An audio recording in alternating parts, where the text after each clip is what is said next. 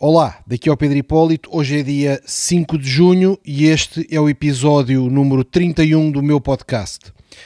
Hoje vou dar sequência ao episódio anterior, o episódio número 30, em que falei sobre investir e em que percorri convosco o top 10 da Forbes Billionaires List. E vimos aí, uh, tiramos aí algumas conclusões. Portanto, olhando para o top 10 da Forbes Billionaires List, em 10 pessoas percebemos que 3 são herdeiros, que são os filhos do Sam Walton, fundador da Walmart, e os outros 7 são fundadores de empresas. Um, o Bernard Arnault e o Warren Buffett, portanto, dois dos sete que são fundadores, fundaram uh, organizações de value investment, buy and hold uh, ativos que adquirem, e depois temos uh, fundadores de empresas grandes, Jeff Bezos, Bill Gates, uh, Larry Ellison, Amancio Ortega, Mark Zuckerberg. E portanto percebemos com alguma facilidade que 70% do top 10 da, da Forbes List são fundadores de empresas, 70% são fundadores de empresas, 30% são herdeiros. Isto foi o que vimos no episódio anterior. Também vimos no episódio anterior uma coisa curiosa: é que o 11 da lista não é nem fundador da empresa, nem herdeiro. O 11 da lista, vimos, é o Steve Ballmer. O Steve Ballmer tem uma fortuna de quase 53 bilhões de dólares, 11 mais rico do mundo, e a origem da fortuna é a Microsoft, mas ele não é fundador da Microsoft. O Steve Ballmer é o funcionário número 30 da Microsoft uh, e que depois chegou a CEO uh, ehm, da Microsoft. Portanto, ele trabalhou uh, na Microsoft eh, entre 1980 e 2014, tendo chegado a CEO e ficou 34 anos na Microsoft. E portanto, isto abre aqui um tema que já abordámos um pouquinho no episódio anterior e que vamos explorar a fundo neste episódio, que é uma das formas de enriquecer é ter sucesso no emprego. E o Steve Ballmer é quase um exemplo icónico disso. Não é fundador da Microsoft, que foi o Bill Gates e o Paul Allen, também não é o empregado número 3, logo a seguir aos dois fundadores, nem o número 4, nem o 5, nem o 6, nem o 7, nem o 8. Portanto, é o, episódio, é o empregado funcionário número 30 da Microsoft. E neste momento tem uma fortuna de quase 53 bilhões de dólares, porque teve muito sucesso, entrou muito cedo na empresa e teve muito sucesso uh, até chegar a CEO. E isso, claro, permite-lhe acumular riqueza gigantesca. Uh, e porquê que eu quero abordar este tema? Pá, porque em Portugal, uh, talvez por razões um pouquinho históricas, Uh, nós vivemos entre a economia feudal e a economia socialista. O que é que eu quero dizer com isto? Não socialista do Partido Socialista, mas no sentido da sociedade. Antes do 25 de Abril, nós basicamente tivemos várias variantes do modelo ah, feudal, não é?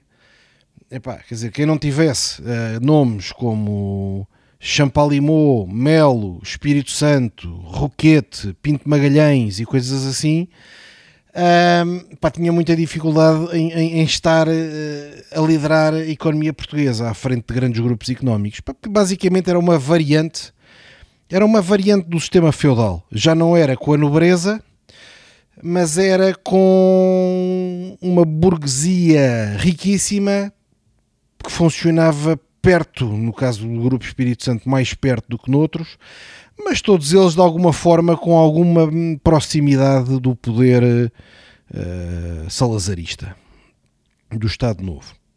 Depois do 25 de Abril, uh, veio o reverso da medalha disto, que foi nacionalizações, e portanto, mesmo as grandes empresas portuguesas transformaram-se em braços do Estado. E portanto, quer no caso do semi-feudal, em que tinha que se pertencer a uma família, ou no caso do, de variantes de, de modelos socialistas, em que tinha que se pertencer a um partido, a progressão interna dentro de uma empresa perdeu-se. Perdeu-se, porque quer dizer, ou a pessoa chegava a administrador do banco porque era da família X, ou chegava a membro do Conselho de Administração de uma empresa grande porque era membro do Partido Y. E, pá, e as progressões internas eram de facto muito curtas. E portanto, isto contrasta, por exemplo, com o caso de outros países. Pá, e acho que os Estados Unidos é um bom país para mostrar. Pá, em que há um Steve Ballmer, não é? Que vai, que vai fazendo uma carreira dentro de uma empresa, desenvolvendo-se ao longo de vários anos. Não é? O Ballmer teve 34 anos na Microsoft uh, pá, acumulando riqueza, enriquecendo, chegando a casa de administração e depois até a cargo de CEO, substituindo o fundador que era o Bill Gates. Uh, em Portugal uh, não vemos isto. Pá, temos algum, um exemplo ou outro um pouco tenue, mas que é incomparável com o que se vê em, em, em mercados em, em, países mais abertos, mais orientados para as empresas. Que casos é que nós temos em Portugal? Para não tive a fazer uma reflexão muito profunda, mas top of mind, aqueles que eu, que eu me lembro de imediato. Acho que o Belmir de Azevedo é um pouquinho um caso disto, porque o Belmir de Azevedo, portanto, o líder da Sonai, não foi o fundador da Sonai. Portanto, a Sonai pertencia ao banqueiro Pinto Magalhães, portanto, que era uma dessas famílias influentes, tinha um banco, até que era o Banco Pinto Magalhães, eh, no, pré-25 de Abril, e uh, imediatamente a seguir ao 25 de Abril, esta família Pinto Magalhães Uh, retirou-se, julgo para o Brasil, mas como não fui confirmar, não tenho a certeza, mas retirou-se e transferiu a liderança da empresa para o engenheiro Belmir de Azevedo. E que depois, com mais conflitos ou menos conflitos com os herdeiros uh, do banqueiro Pinto Magalhães, consolidou a sua posição de líder da Sonai, veio a comprar uh, ações e veio e, e, e transformou-se numa das pessoas mais ricas de Portugal. E portanto, sim, temos aqui um caso que não é exatamente o modelo americano, porque tem aqui uma revolução pelo meio que estraga a história. Mas, é pá, quer dizer, foi preciso uma revolução, se calhar, para lhe dar a oportunidade para ascender ao capital, ocupando o espaço natural da família Pinto Magalhães. Ainda hoje na Sonai, o sucessor do Belmir de Azevedo, o líder da Sonai, é o filho, Paulo Azevedo. Cá estão os mecanismos semi-feudais. dos príncipes e das princesas. Não é? E portanto é isto que temos. Outro exemplo que temos uh, em Portugal de alguma sucessão interna. Julgo que o Banco Millennium é talvez o exemplo melhor que temos em Portugal, o Banco Millennium. Portanto, o, o banco foi fundado pelo engenheiro Jorge Jardim Gonçalves. Um, na altura chamava-se Banco Comercial Português, BCP, Banco Comercial Português. Foi um projeto muito sucesso, um projeto icónico cá em Portugal, muito bem gerido, grande crescimento, com erros como todas essas organizações quando se fundam fazem, mas que passou do zero para um banco importante e até dos maiores em Portugal, a seguir à Caixa Geral de Depósitos. Hum, e houve um momento em que a sucessão uh, do engenheiro Jorge Jardim Gonçalves foi feita para um colaborador interno, que é o Paulo Teixeira Pinto e portanto uh, não correu bem este processo de sucessão, porque uma das coisas que falhou foi uh, transferiu-se o poder para o Paulo Teixeira Pinto, mas uh, a geração anterior, o, o engenheiro Jardim Gonçalves, manteve-se ativo na gestão. E portanto eu acho que estas coisas têm que ser muito bem combinadas e quando há uma transferência de poder, que seja uma transferência efetiva. É muito normal que o anterior CEO fique, por exemplo, num cargo de chairman, num cargo de muito prestígio, a ganhar, a ser bem tratado e a influenciar conceitos estratégicos, mas que não se envolva no dia a dia para não perturbar o próximo CEO. Porque o fundador tem sempre muita influência e portanto tem que ter a tem que ter, se calhar, a sabedoria de, de, se afastar, não é? Procurar um cargo de prestígio, respeitado, ainda assim influente, se calhar, em temas mais de estratégia, mais de marca, mas deixar a gestão executiva do dia a dia para o seu sucessor. Isso não aconteceu no caso da transferência do, do cargo de CEO do Banco Millennium do, do engenheiro Jardim Gonçalves para o Paulo Teixeira Pinto, uh, que era um quadro do banco, portanto, um modelo semi-americanizado. Uh, não aconteceu e, portanto, depois começou a haver atritos entre os dois. Acho que foi falta de prudência. Mas mesmo hoje em dia, pois entretanto houve aqui várias, várias versões semi-políticas de, de CEOs do, do Banco Milênio. Mas, por exemplo, o Miguel Maia, que é hoje o CEO do Banco Milênio, o Miguel Maia era diretor do banco e foi promovido internamente. Mas, epá, há de haver mais casos, eu tenho a certeza pá, que vocês conhecem. Eu só estou preocupado nas empresas grandes, não é? Que toda a gente conhece. Há de haver mais um caso ou outro de um diretor que foi promovido a CEO.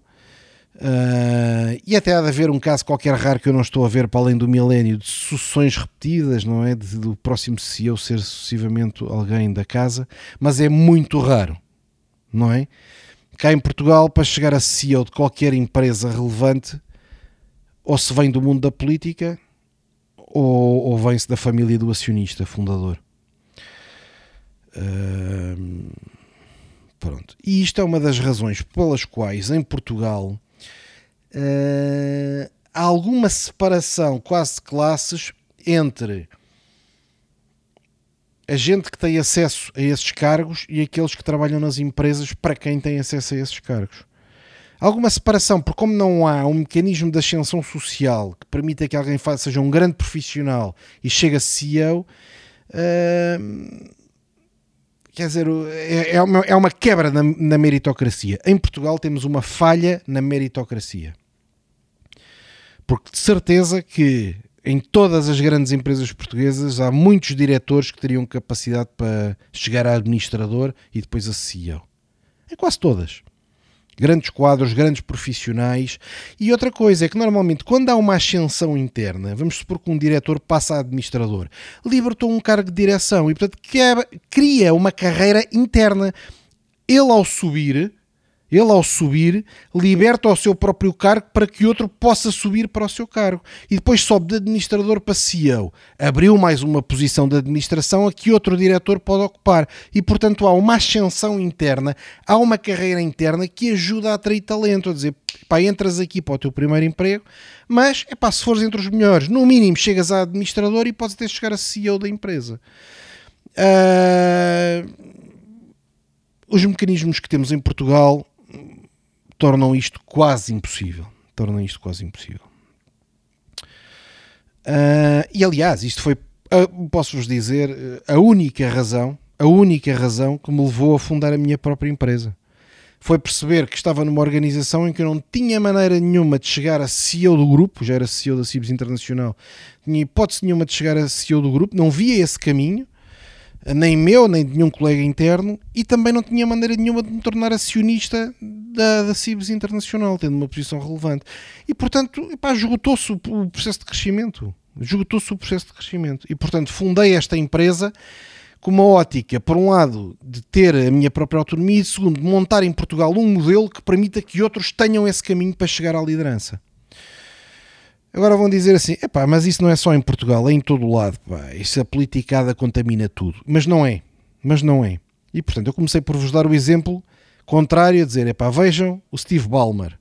Não é fundador da Microsoft, trabalhou 34 anos na Microsoft e chegou a CEO, entrando como empregado número 30. Chegou a CEO. E depois dizemos assim, ah, está bem, pá, mas isso é um caso raro. Não, quando o Balmer saiu da Microsoft em 2014, portanto reformou-se, quem é que foi o seu sucessor? Foi outro empregado interno da Microsoft. É pá, não foram buscar um gajo do Partido Democrata ou do Partido Republicano, não foram buscar um tipo a uma McKinsey ou uma consultora, não foram buscar eh, um CEO da, da Apple para passar a ser CEO da Microsoft ou da Oracle para ser CEO da. Não foram, foram ver internamente, internamente, dos nossos diretores quem é que tinha capacidade. E, por exemplo, o Satya Nadella, que é o atual CEO da Microsoft, esteve uh, até chegar a CEO, ele chegou a CEO em 2014, quando o Balmer se retirou, ele entrou para a Microsoft em 92, portanto, de 92 até 2014 são 22 anos. Ele esteve 22 anos a trabalhar na Microsoft para agora ter um dos cargos mais altos que há uh, na gestão, na gestão empresarial. E pai, também de certeza que vai ficar com centenas de milhões de dólares, se não bilionário, não é? depende do tempo que lá ficar. E portanto, na Microsoft vim do Bill Gates, fundador, passa para o Steve Ballmer, que não era fundador, era um funcionário, e do, Bill, do Steve Ballmer passa para outro funcionário. Isto é um modelo de verdadeira meritocracia, é dizer assim, vamos olhar dentro da Microsoft, epá, com tanto empregado, não há aqui alguém que tenha capacidade de se preparar para ser o próximo CEO. E bem, com certeza que pode ouvir conselhos do CEO anterior, com certeza que pode fazer formações de alta liderança para se preparar para o cargo. Se calhar um dia, um ano antes, dois anos antes, começa a ser treinado e começa a ser preparado com treinos internos e, e, e talvez externos específicos para assumir o cargo. Mas depois de estar 22 anos na Microsoft a desenvolver diferentes posições, se calhar é mais qualificado do que vir uma pessoa de fora que não sequer, nem sequer tem a mesma cultura. É isto nós também temos que perceber, é que as empresas têm uma cultura e têm uma identidade e quem vem de fora não a tem. E quem vem de fora não a tem, não é? Da mesma forma que uma pessoa não. É, são raras as mudanças de um partido para o outro partido. Porquê? Porque há um conjunto de valores base quem estava no, epá, no, no, CDS se calhar não vai encontrar no bloco de esquerda, não é? E portanto não há transferências entre partidos porque os valores base são diferentes. Nas empresas é igual, não é? Quem está 20 anos numa empresa que sabe quais são esses valores, conhece quais esses valores e portanto tem hipótese de os defender, tem hipótese de os defender chegando a CEO e de os proteger. Outro exemplo que é muito famoso. Um, o Jack Welch. O Jack Welch, o primeiro emprego dele, se não estou em erro, mas julgo que foi mesmo o primeiro emprego dele, foi na General Electric. Pá, recém-licenciado. Foi na General, na General Electric. Um, teve 41 anos na General Electric. Partiu do mais baixo que existe, portanto, recém-licenciado, não, mais baixo, porque há outras pessoas que nem sequer tinham formação, mas de uma posição relativamente baixa, até chegar CEO de uma das maiores empresas americanas, uma empresa completamente icónica. Teve 41 anos uh, na empresa, portanto, de 1960 até 2001, uh, ah, como CEO, da, como, como funcionário da General Electric, e destes 41 anos, uh, de 81 a 2001, foi CEO. Não é? E, portanto, ele demorou 21 anos até chegar a CEO e depois teve 20 anos como CEO. É um caso interessante, pá. é um caso de uma pessoa que começa jovem dentro de uma empresa e tem hipóteses reais de chegar a CEO. Eh, é interessante, há uma biografia do Jack Welch, por acaso agora não me estou a lembrar como é que se chama essa, essa biografia, mas é um livro giro de ler, eu já li, eh, e explica lá até os mecanismos internos da General Electric para dar hipótese Uh, aos funcionários de alto nível, já quem se pode candidatar a CEO são funcionários muito de alto nível, mas de se proporem para sucessão. E, portanto, quando um CEO está para se reformar, na General Electric uh, há um processo interno, uh, antes de olharem para nomes externos, em que dos funcionários internos que acham que têm qualidade para ser CEO, submetem uma candidatura uh, ao Conselho de Administração ou à Assembleia Geral, não sei, mas submetem uma, o seu nome. Uh, e juntamente com essa candidatura submetem a sua carta de demissão. Porquê? Porque eles referem, por exemplo, quatro ou cinco candidaturas. Das quatro ou cinco eles vão escolher um CEO. De, se em cinco escolhem um, os outros quatro têm que sair da empresa. Porque ao fim e ao cabo isto garante duas coisas. Garante que só se candidata quem acha realmente que tem hipótese de ser escolhido. E segundo, que também, se não for escolhido, não fica lá dentro a minar o ambiente e a contaminar o, o, o próximo CEO. Portanto, a oposição interna desaparece com este processo. Julgo que é um processo inter interessante porque responsabiliza de forma muito concreta, responsabiliza de forma muito concreta os candidatos internos a CEO. E portanto, antes de olharem para fora, veem se há candidatos com qualidade internos. Não têm que escolher nenhum, não é? Se não gostarem, vão buscar um fora.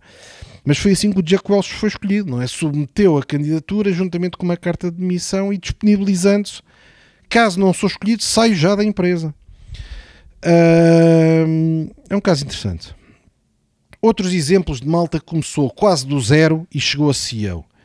O Bob Iger, CEO da Disney. Epá, estamos a falar de CEO da Disney, uma empresa perfeitamente gigante. E o Bob Iger começou uh, em, em 1974 a trabalhar na ABC, na tele, um canal de televisão que se chama ABC. Pá, eu não exatamente num cargo baixo, pá, que nem sei se não seria qualquer coisa como montar cenários uh, ou apresentar o tempo, mas, mas julgo que era qualquer coisa relacionada com montar cenários. Portanto, em 1974, num cargo baixo na ABC.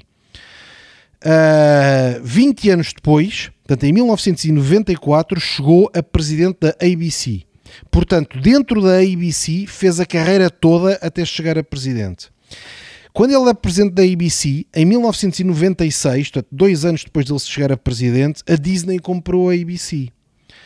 E em 2005 ele chegou a, a CEO da Disney, ou seja, uh, nove anos depois. Portanto, teve uh, 31 anos a trabalhar dentro da mesma organização para chegar a CEO da Disney. Epá, isto em Portugal existe aonde?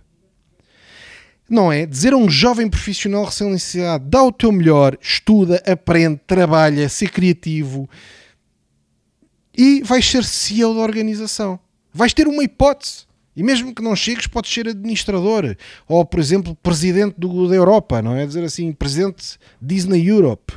Quer dizer, podes chegar a um alto cargo, não te vão pôr um político e não vão contratar um consultor de fora, não vão, epá, não vão pôr um familiar do dono, vão-te dar hipótese. Esta meritocracia, pá, eu julgo que é tão importante. Nós falamos muitas vezes lá fora, os salários são isto ou aquilo, mas a grande diferença não é essa, é que as pessoas têm oportunidades reais. Na Apple, o Tim Cook, o Tim Cook, o sucessor do Steve Jobs, entrou para a Apple em 1998. Entrou para a Apple em 1998. Teve de 1998 até 2011 a trabalhar na Apple. Só em 2011 é que chegou a CEO. Teve 13 anos na Apple antes de chegar a CEO. Não foram buscar um tipo fora, pá. Não foram buscar um tipo fora. Escolheram internamente. O atual uh, CEO da Alphabet, que é a Google, não é? A Alphabet é a empresa holding da Google. Sundar Pichai. Epá, entrou para a Google em 2004 em 2015 chegou a CEO, teve 11 anos. Mais uma vez, uma empresa super moderna, super de alta tecnologia, super avançada, foi escolher quem? Foi escolher um, um, um cargo interno. Portanto, eu até agora estou a falar muito de sucessões, de sucessões uh, internas, de sucessões ao fundador e chegou a CEO, é um pouco como, como Steve Ballmer. Mas posso dar exemplos até, se calhar, um pouco mais arrojados. Por exemplo, a McKinsey Company. A McKinsey Company, consultora de maior prestígio de gestão do mundo, foi fundada em 1926 pelo Sr. McKinsey. Mas o Sr. McKinsey morreu em 1937, portanto fez 11 anos como fundador e CEO da, da McKinsey. Foi o seu sucessor, Marvin Bauer, que transformou a McKinsey de uma pequena agência de advisory para empresas num colosso de mega prestígio com os preços mais elevados a capturar os melhores alunos. Foi o sucessor foi o sucessor, ou seja, quando o Marvin Bauer assumiu o controle da empresa, porque reparem, nos exemplos que eu estava a dizer agora, por exemplo, do Steve Ballmer, quando o Steve Ballmer chegou a CEO, a Microsoft já era uma empresa grande. Quando uh, o Satya Nadella sucedeu ao Steve Ballmer, já era uma empresa grande, não é? O Jack Welch fez uma carreira sim, mas numa, na General Electric, uma das maiores empresas da, dos Estados Unidos, como o Bob Iger da, da Disney, o Tim Cook, não é? Todos estes exemplos que eu estava até a dar agora poderiam ter esta fragilidade de vocês me dizerem assim: epá, está bem, pá, os gajos ficaram riquíssimos porque chegaram a CEOs. Claro que em Portugal não é possível, mas eles chegaram a CEOs de colossos. Como é que não vão ficar riquíssimos? Mas agora estou-vos a dar um exemplo de alguém que chegou a CEO antes daquilo ser um colosso.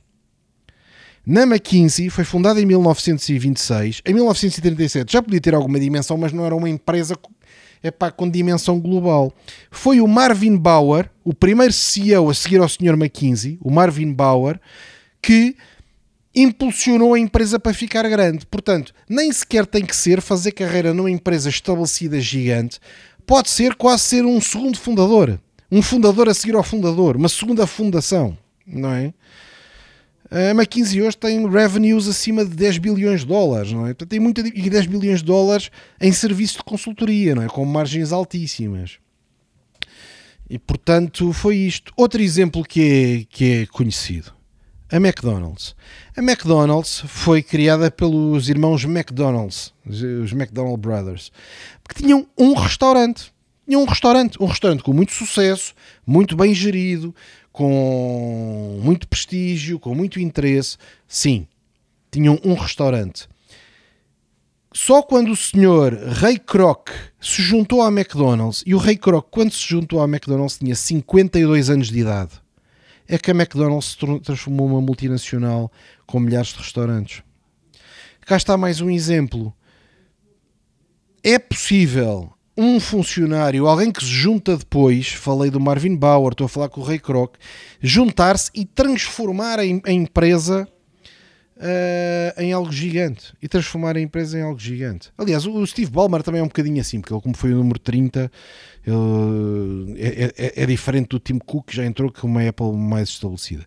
Mas, uh, mas é possível ter esse impacto de fundar, de, de, refundar, de refundar, de refundar, de herdar uma empresa já conhecida, já estável, mas com alguma dimensão e transformá-la numa coisa gigante. Isto em Portugal não se vê. Mas o que, por não se ver, é que eu quero acender a luz para que vocês vejam. Isto é possível. Isto é possível de fazer. É possível encontrar caminhos destes. Não tem que ser só os fundadores, não tem que ser só os herdeiros. Há caminho com trabalho sério, com trabalho correto,